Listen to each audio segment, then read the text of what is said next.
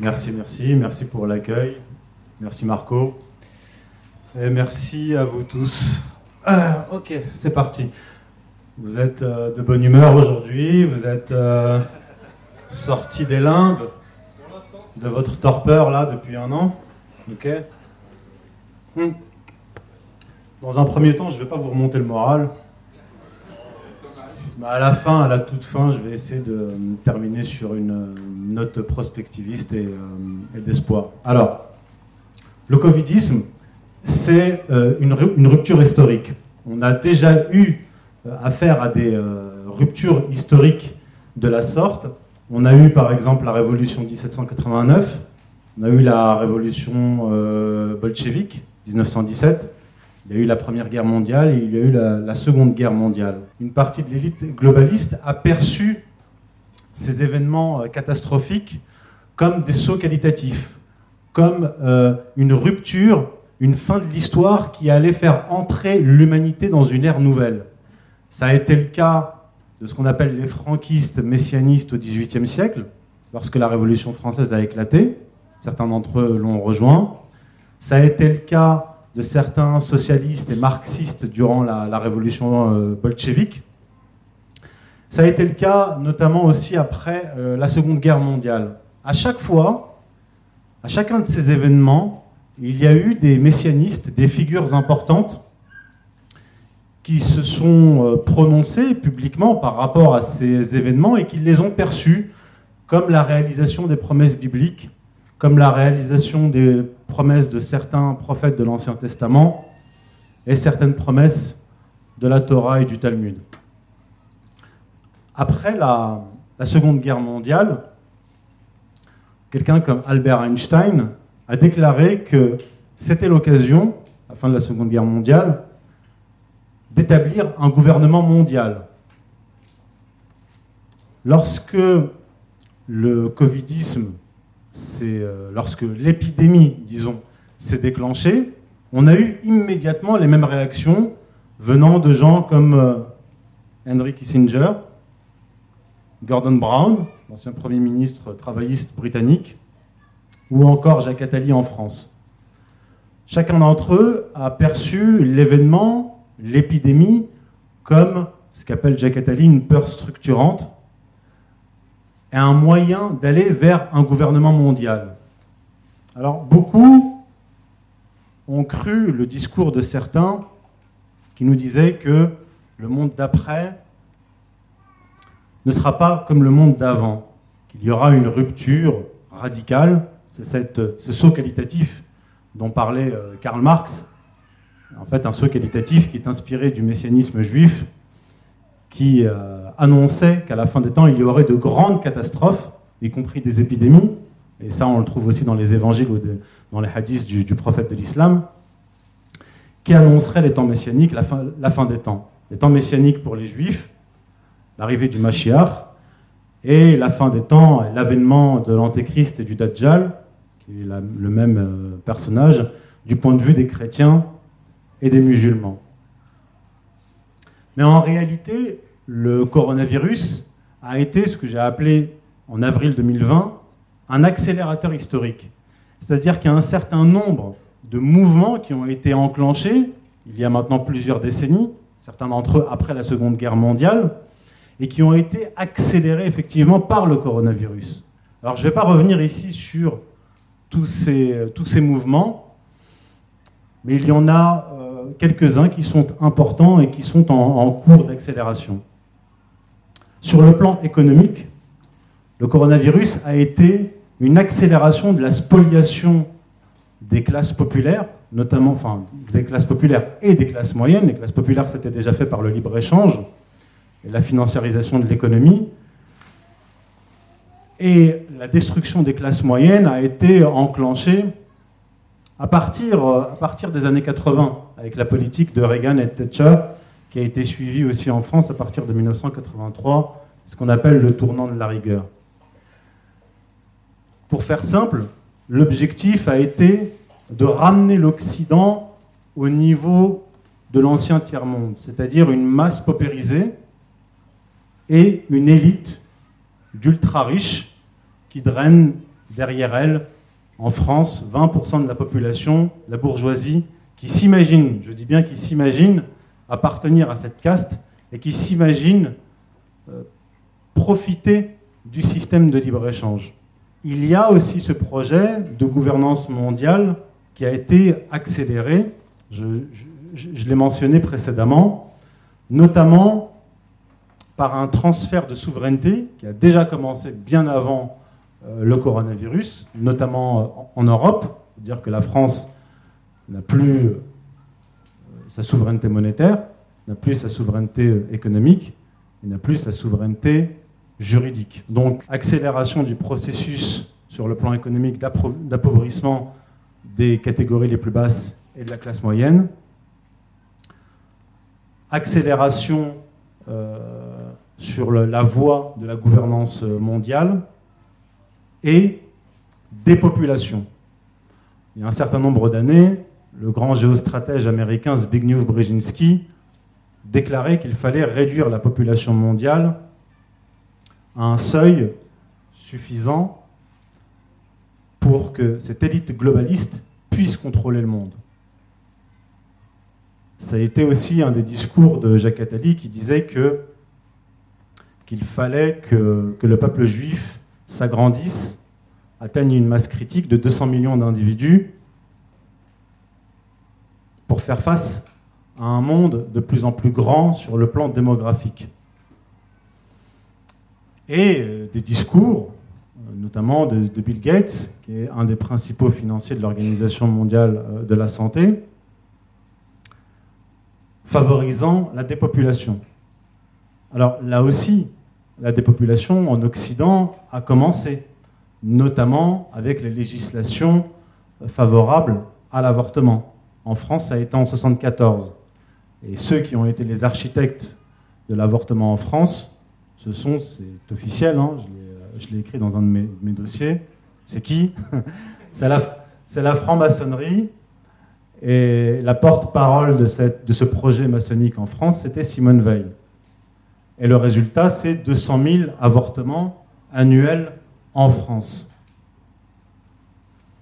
Alors, ça, ce sont les moyens euh, d'accéder au projet, le projet globaliste. Il y a eu aussi d'autres moyens qu'on a vu mis en œuvre euh, avec le début euh, du, coronavirus en Occident, et en France en particulier, ça a été le confinement.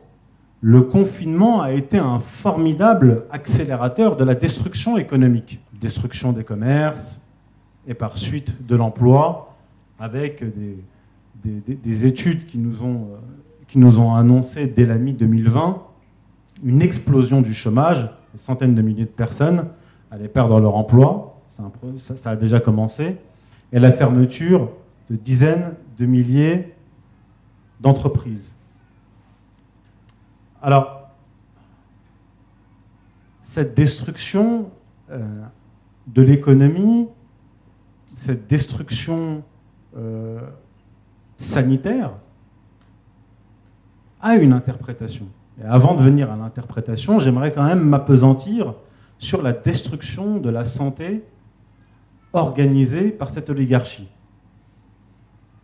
Entre 2003 et 2017, 69 000 lits d'hôpitaux ont été supprimés en France le coronavirus advient début 2020, et on nous dit, euh, nous devons confiner la population, ce qui a, entre parenthèses, accéléré la propagation du virus, puisqu'on n'a pas mis en place une quarantaine des, malades, mais on a enfermé les malades et les personnes saines de façon à ce que le virus circule mieux. Donc le premier, le premier confinement a été une explosion euh, épidémique. Et en même temps qu'on interdisait l'hydroxychloroquine, en même temps qu'on nous disait qu'on va sauver, la, préserver la santé des gens, on détruisait les entreprises, on détruisait l'emploi, ce qui allait causer, et on va le voir, beaucoup plus de morts in fine que euh, le virus lui-même, on continuait à supprimer des lits d'hôpitaux. Parallèlement, on augmentait le budget du ministère de l'Intérieur, on achetait des, euh, flashballs, Et euh, il y a même eu un investissement, enfin ils ont voulu investir dans des drones. Alors, si on regarde les chiffres euh, de la vaccination, c'est un peu la même dynamique. Si on voit les pays qui ont commencé à vacciner massivement, l'Angleterre, Israël, on voit, euh, un, l'apparition d'un variant en Angleterre. On, l'a appelé le variant anglais, mais c'était le pays occidental qui a le plus vacciné.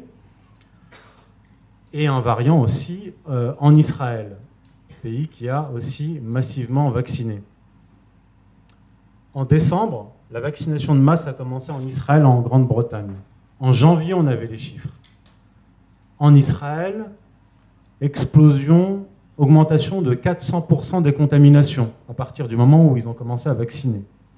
Augmentation de 300% du nombre de décès. Des chiffres un peu similaires en Grande-Bretagne. Similaires aussi dans d'autres pays qui ont massivement vacciné, Gibraltar, le Koweït, les Émirats arabes unis et d'autres pays. Alors, comme dirait l'autre, quel est le projet? J'ai réfléchi, j'ai produit un dossier euh, il y a environ deux mois qui s'appelle euh, Vaccination et dictature sanitaire en Occident et en Israël. Là, je vais entrer dans un domaine qui est assez sombre, qui va peut-être vous démoraliser ou qui va vous paraître un peu, un peu dingue. Mais euh, les évolutions de ces derniers mois ont mis en évidence que cette thèse n'est pas complètement folle j'avance la thèse du sacrifice humain de masse. Pourquoi je dis ça? De mon point de vue, l'Occident est passé d'une société qu'on appelle la société de la consommation à la société de consommation. La société de consommation, c'est quoi?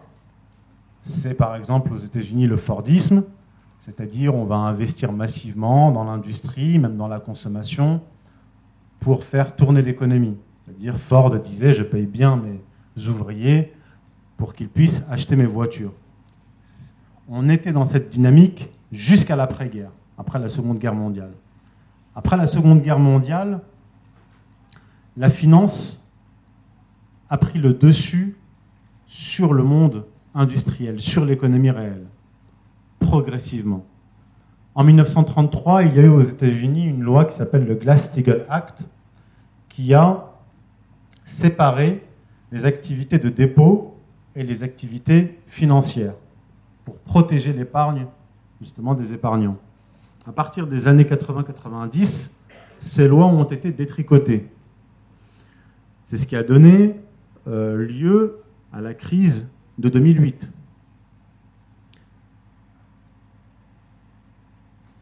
Et ce qui est intéressant dans ce processus, c'est que la financiarisation, un, a mis la main sur une partie de l'épargne, et c'est pas terminé. Si la bourgeoisie s'imagine qu'elle va échapper à la spoliation, elle va voir ce qui va lui arriver demain et après-demain, quand le FMI ponctionnera 10, 20, 30, 40 ou 50% de, de, de son épargne. Bref, je ferme la parenthèse. Pourquoi je dis qu'on est passé d'une société de la consommation à la société de consommation C'est parce que ce monde de la finance doit vous spolier, vous réduire en esclavage, mais parallèlement, il doit vous empêcher de vous révolter contre cette spoliation et cette mise en esclavage. Comment on fait? Eh bien, l'exemple aztèque m'a donné une clé de compréhension. Les aztèques pratiquaient la consommation. Alors, ils avaient des mythes fondateurs, des mythes qui venaient recouvrir des sacrifices qui avaient un rôle social et économique. Les Aztèques sacrifiaient tous les ans 10, 20, 30, 40, 50 000 personnes au dieu soleil. Pour que le dieu soleil ne meure pas et pour éviter l'extinction de l'humanité.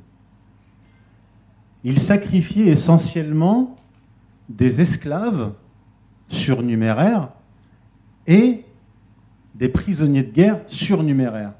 Donc ils menaient des conquêtes, l'Empire aztèque, ils faisaient des, prisonniers, ils en réduisaient une bonne partie en esclavage, puis chaque, chaque année, ils les sacrifiaient massivement, notamment parce que c'était ce qu'appelait Georges Bataille la part maudite, c'est-à-dire une énergie que l'on ne, peut pas insérer dans le système économique et qui peut devenir, cette énergie, donc ce surplus de prisonniers d'esclaves, extrêmement dangereux pour le pouvoir. Donc pour vous en débarrasser, vous devez les sacrifier. Mais pour les sacrifier, vous devez élever un mythe. Eh bien, si on voit la société actuelle en France, en Occident, depuis notamment le coronavirus, en fait, le coronavirus, c'est, comme je le dis, un accélérateur et un révélateur. Ce que je vous dis aujourd'hui, j'aurais pas pu vous le dire il y a dix ans, parce que vous m'auriez pris pour un fou. Mais maintenant que c'est révélé, maintenant que l'on voit des gouvernements entiers vaccinés, poussés à la vaccination obligatoire des adultes, des vieillards, des enfants, des femmes enceintes, avec un, avec un vaccin expérimental, qui est toujours en cours d'expérimentation, dont on aura les résultats en 2022 et en 2023, avec des effets secondaires qui auraient mis un terme à la circulation de n'importe quel autre vaccin avant le coronavirus. Là, vous vous dites, mais ils veulent nous nuire. Ils nous disent qu'ils veulent préserver la santé, mais ils suppriment des lits d'hôpitaux. 1800 au moins depuis le début du coronavirus. Eh bien, c'est là que le mythe vient recouvrir votre sacrifice. Qu'est-ce que dit le mythe? Le mythe dit, vous devez sacrifier vos libertés individuelles, vous devez sacrifier, même s'ils ne le disent pas, votre santé, c'est-à-dire euh, prendre du poids à cause du, confinement, euh, augmenter la sédentarisation qui est un des principaux facteurs de risque en cas d'épidémie, et ainsi de suite, pour sauver la santé publique.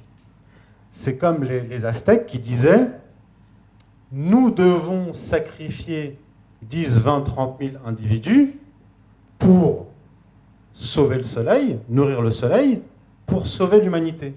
Mais en réalité, lorsqu'on déchire le mythe actuel, le mythe, je le répète, aujourd'hui, euh, Hier, c'était un mythe. Aujourd'hui, c'est ce qu'on appelle un storytelling, une narration politique. Parce qu'aujourd'hui, on ne peut pas vous dire, nous vivons sous l'empire du coronavirus, du covidisme.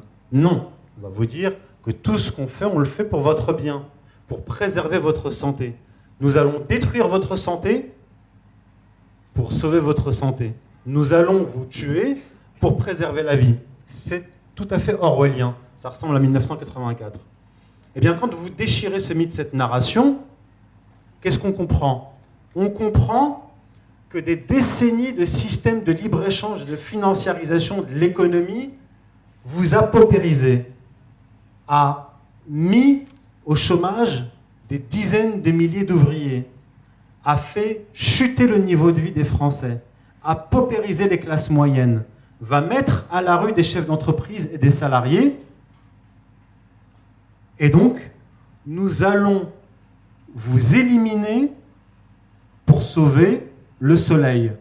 Là, en l'occurrence, l'oligarchie, la caste dirigeante. C'est pour ça que je dis que on est dans une guerre ouverte, dans une guerre à mort. Il ne faut pas se faire d'illusions là-dessus. Je le dis et je le répète, la solution ne viendra pas par un vote. S'il y a encore un vote l'année prochaine. Parce que vous qui n'êtes pas vacciné, je le suppose, vous n'aurez pas le droit d'aller voter. Vous pourrez voter par correspondance, à la limite, ou sur Internet. Et aller savoir ce que deviendra votre vote. Bon, maintenant, on va passer sur un autre plan. Qu'est-ce qui s'est passé sur le plan politique, juridique en France pour que cet état actuel euh, eût été possible? Comment? Parce que euh, cet État qui s'est transformé en dictature, en tyrannie du jour au lendemain, vous imaginez quand même pas qu'il l'a fait euh, de façon spontanée. Je le dis et je le répète encore, je l'ai écrit, je l'ai dit publiquement lors de conférences, notamment à Nice en 2016. j'ai écrit à partir de 2015 que la République amorçait un tournant dictatorial. J'ai écrit mot pour mot que cette social-démocratie allait se transformer en social-démocratie policière. Et que lorsque le peuple français allait se révolter, cette démocratie entre guillemets sortirait la matraque. Alors qu'est-ce qui m'a permis de dire ça à l'époque? Il y avait un certain nombre de signaux faibles. Je vais vous la faire courte. Ça fait depuis 2002 que l'État français prépare sa rigidification. Est en train, ça fait depuis 2002 qu'il se transforme. 2002, ça correspond à quoi? Ça correspond à l'année où Nicolas Sarkozy est devenu ministre de l'Intérieur. En tant que ministre de l'Intérieur, il a commencé une réforme, notamment des, services de renseignement, mais là, ce qui nous intéresse, c'était une volonté de sa part d'unifier la police et la gendarmerie. C'est-à-dire sortir la gendarmerie de la tutelle du ministère de la Défense et la faire passer sous la tutelle du ministère de l'Intérieur. À partir du moment où vous avez un État dont le ministère de l'Intérieur prend le contrôle d'un des corps de l'armée, vous pouvez être certain qu'il prépare quelque chose. Ensuite, il est devenu président de la République en 2007. 2009, ça s'est acté. En 2009, la gendarmerie est passée sous le contrôle du ministère de l'Intérieur pour ça qu'en manifestation, depuis les Gilets jaunes, vous voyez des gendarmes avec la police. En 2008, en 2008 toujours sous Nicolas Sarkozy, il a, il a créé une commission, la commission Balladur, pour modifier la Constitution, notamment l'article 36 qui pose un gros problème à la République et à, l'exécutif. L'article 36 de la Constitution, c'est l'état de siège.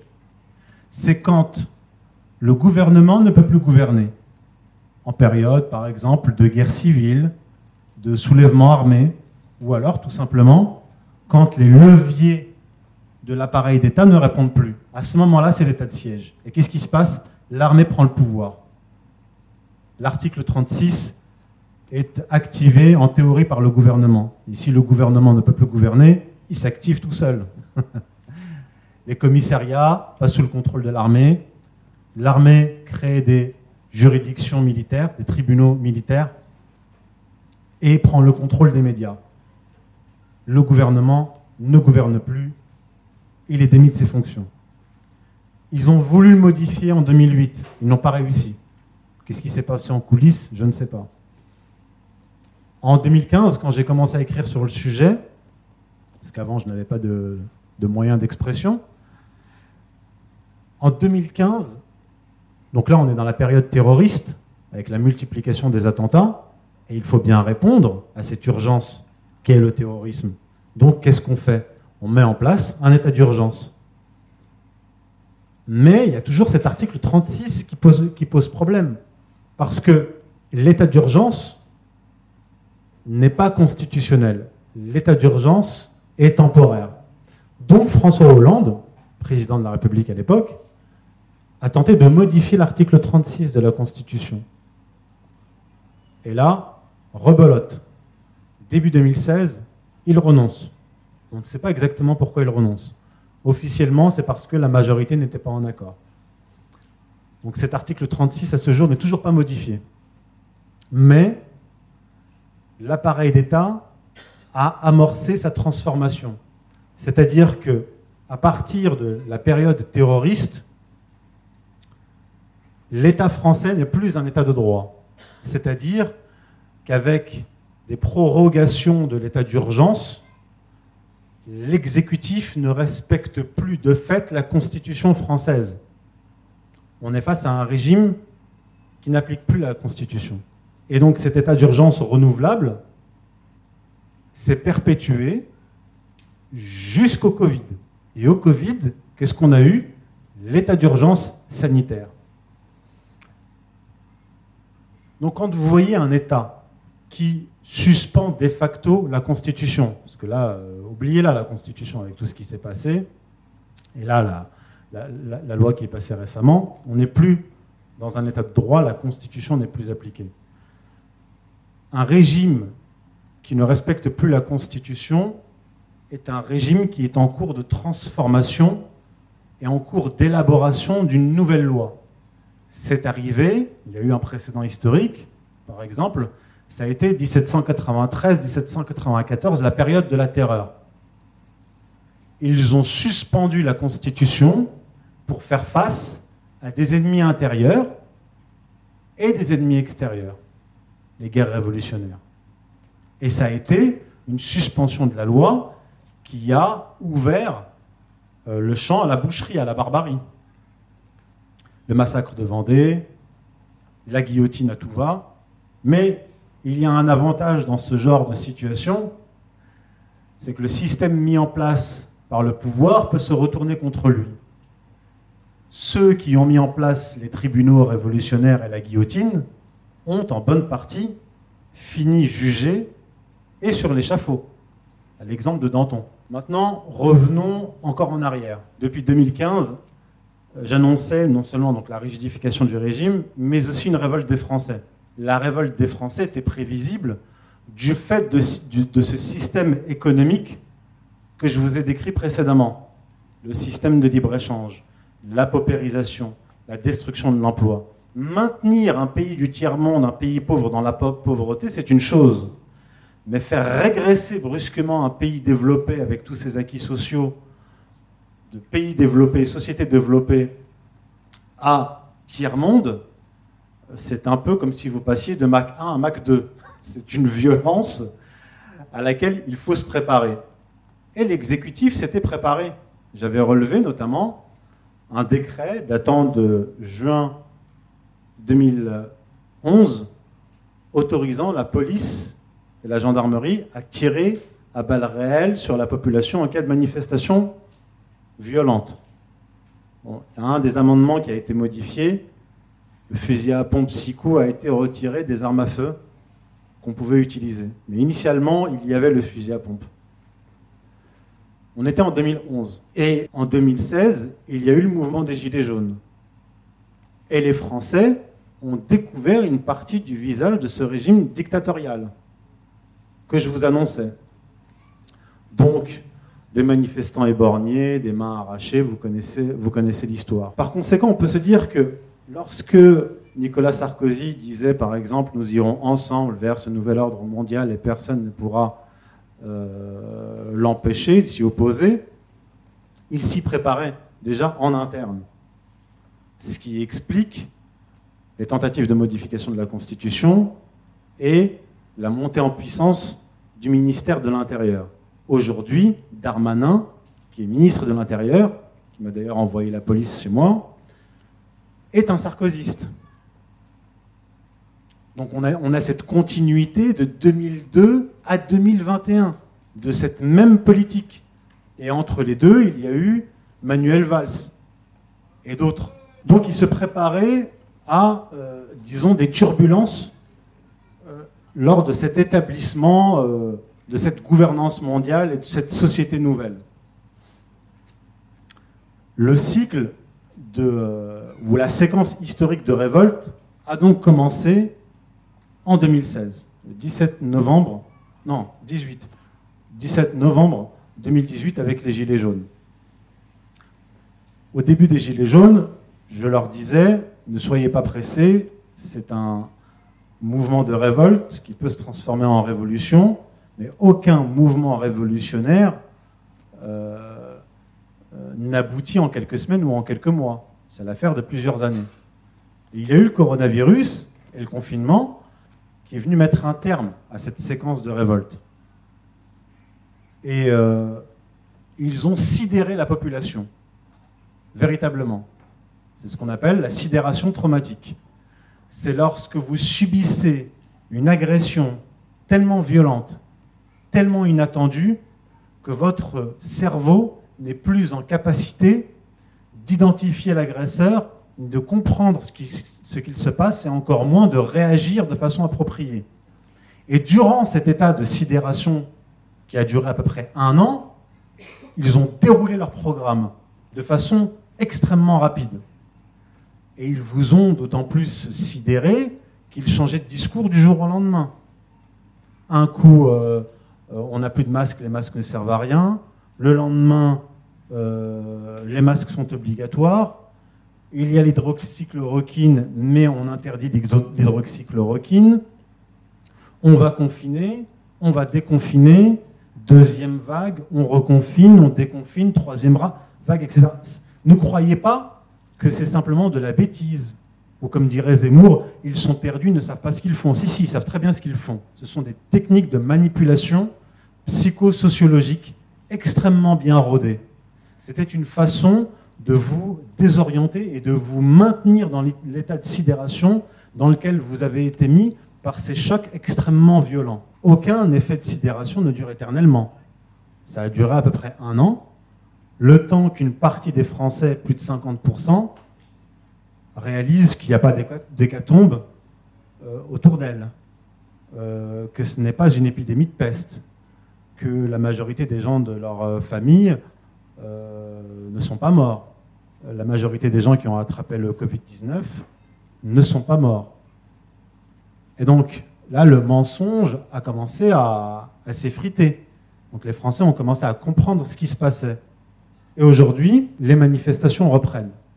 Alors, ce que je disais aux Gilets jaunes lors des premiers actes et euh, durant la première année, 2018-2019, c'est que cette révolte ne se transformera pas en révolution avant que les catégories supérieures aient rejoint les Gilets jaunes. Les Gilets jaunes représentaient la France périphérique, qui est, on va dire grosso modo, 60% de la population. Mais 60% de la population en France n'était pas dehors.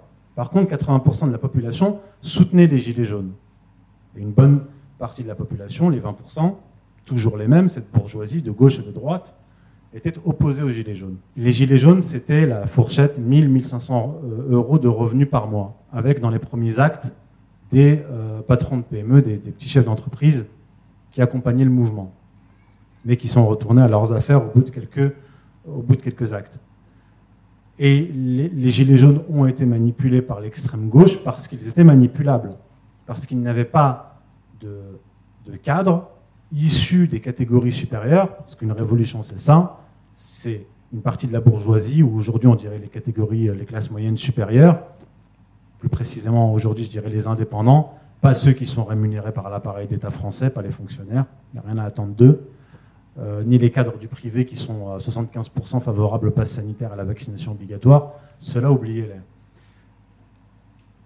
Mais pour que cette révolte euh, se transforme en révolution, il y avait besoin de l'entrée sur scène des classes moyennes, des catégories supérieures qui offrirait des cadres à la Révolution, et ainsi de suite, et qui couperait l'herbe sous, l'herbe sous le pied à l'extrême gauche et à ses réseaux. Parce que les petits patrons ne sont pas très sensibles au baratin de Mélenchon ou de Juan Branco. Vous voyez ce que je veux dire? Par conséquent, là, ce qu'on est en train de vivre avec ces manifestations, ce n'est pas une insurrection.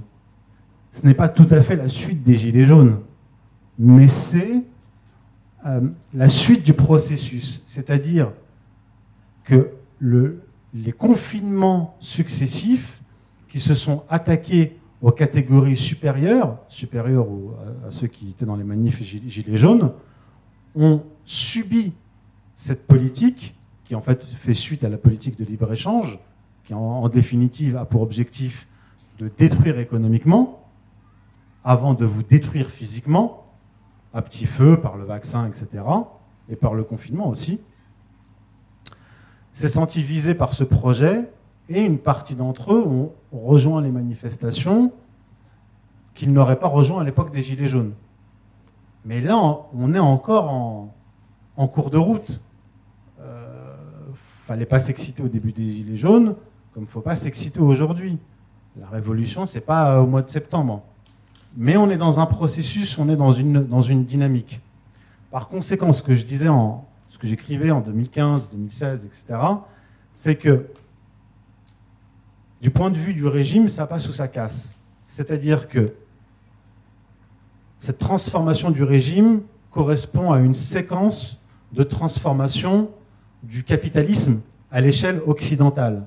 Le capitalisme qui ne cherche plus à euh, sortir de la vieille contradiction euh, qu'expliquait Marx, mais plutôt à détruire une partie de la population s'asseoir sur l'économie euh, sur l'économie réelle et vivre avec une, une minorité d'esclaves. Et puis le reste, jusqu'à ce que le vaccin fasse effet, aura un revenu universel. Donc cette transformation du régime français, c'est un exemple qui peut être calqué sur d'autres pays, mais là on est sur la France, correspond à cette, transformation du système capitaliste euh, occidentale, c'est-à-dire une rigidification qui consiste à se préparer à faire face à la réaction populaire causée par cette transformation socio-économique. Donc là, on a deux issues. Soit le projet de l'oligarchie et de l'équipe dirigeante de la République française arrive à son terme, c'est-à-dire une dictature ouverte qui est accepté par la population, avec tout ce qui s'ensuit, c'est-à-dire euh, traçage numérique, QR code, euh, vaccination, euh, passe sanitaire, effets secondaires, thrombose, mort. Ou alors, ou alors, ce processus, cette séquence de révolte des Français arrive à son terme et on arrive au moment de la cassure, c'est-à-dire au moment où le régime républicain, dictatorial, policier n'est plus en mesure de faire face à la révolte car elle aura atteint euh, un seuil, une taille critique trop importante pour que la police et la gendarmerie puissent la stopper. Et là, on en arrivera à un point où, quand ils vont appuyer sur les leviers, ça ne répondra plus. Et si ça ne répond plus, là, on est dans l'état de siège. Et si on est dans l'état de siège, ce que redoute l'exécutif depuis le début des années 2000, à savoir la prise de pouvoir par l'armée, arrivera. Parce que, je le dis d'avance, certains craignent l'instauration d'une dictature militaire. Tout ce que je viens de vous dire et ce que j'ai écrit ces dernières années euh, démontre que l'exécutif veut tout sauf transférer le pouvoir à l'armée. C'est pour ça que en parallèle de la montée en puissance du ministère de l'Intérieur, vous aviez un détricotage de l'armée française. D'ailleurs, qui est-ce qui s'est occupé, durant la période Sarkozy, d'appliquer les restrictions budgétaires de l'armée?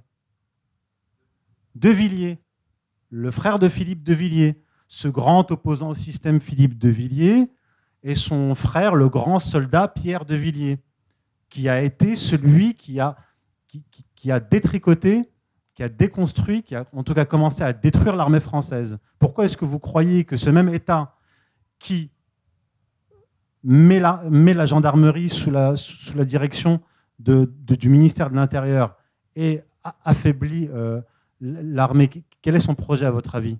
C'est absolument pas de transférer le pouvoir à cette armée, parce qu'il y a une défiance vis-à-vis -vis de l'armée, même si les généraux sont des généraux euh, de bureau, qui n'ont jamais vu un champ de bataille de leur vie et qui ont euh, tellement de, suffisamment de privilèges pour ne pas bouger. Mais en tout cas, en tout cas si l'armée bouge, c'est pas parce qu'il y aura un putsch euh, des deuxièmes sections qui ont écrit un, texte, avec tout le respect que je leur dois, je connais certains d'entre eux, j'ai des sentiments amicaux envers eux, mais ce ne sont pas des gens qui sont prêts à prendre le pouvoir ni à faire un putsch.